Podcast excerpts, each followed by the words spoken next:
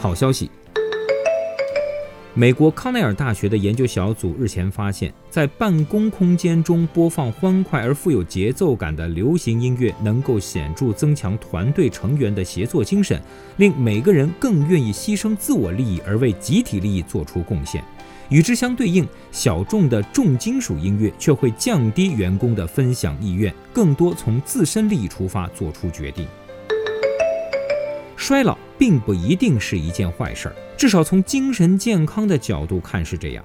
美国加州大学圣迭戈医学院的研究小组调查了一千五百四十六名二十一岁到一百岁的当地居民后发现，虽然老年人的身体和大脑认知功能比不上较为年轻的对照组，但他们却对生活更满意，更少被压力、焦虑和抑郁所困扰。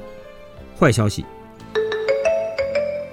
对某一知识领域的深入了解，并不一定令人更有发言权。爱尔兰都柏林大学学院的研究小组日前发现，假性记忆常常与如数家珍相伴随。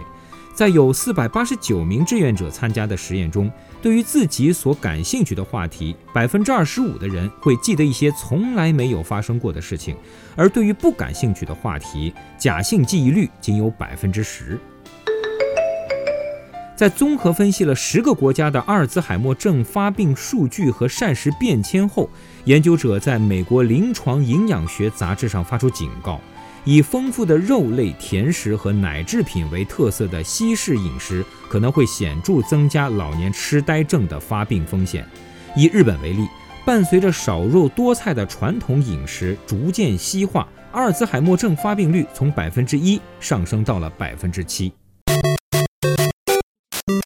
天灾与人祸，因极端天气而导致的自然灾害，近年来在全世界范围内呈上升趋势。但根据最新公布的2016年全年风险报告，人类社会的应对之道会对天灾的打击程度起到至关重要的影响。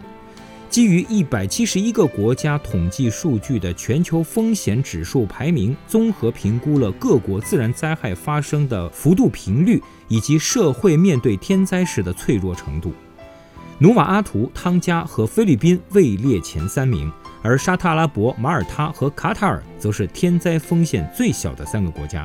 值得注意的是，基于自然地理条件，日本和荷兰都是极易发生天灾的国家。但由于基础设施完备，灾难对于本地人口的打击显著降低，因此在排行榜上位置都比较靠后。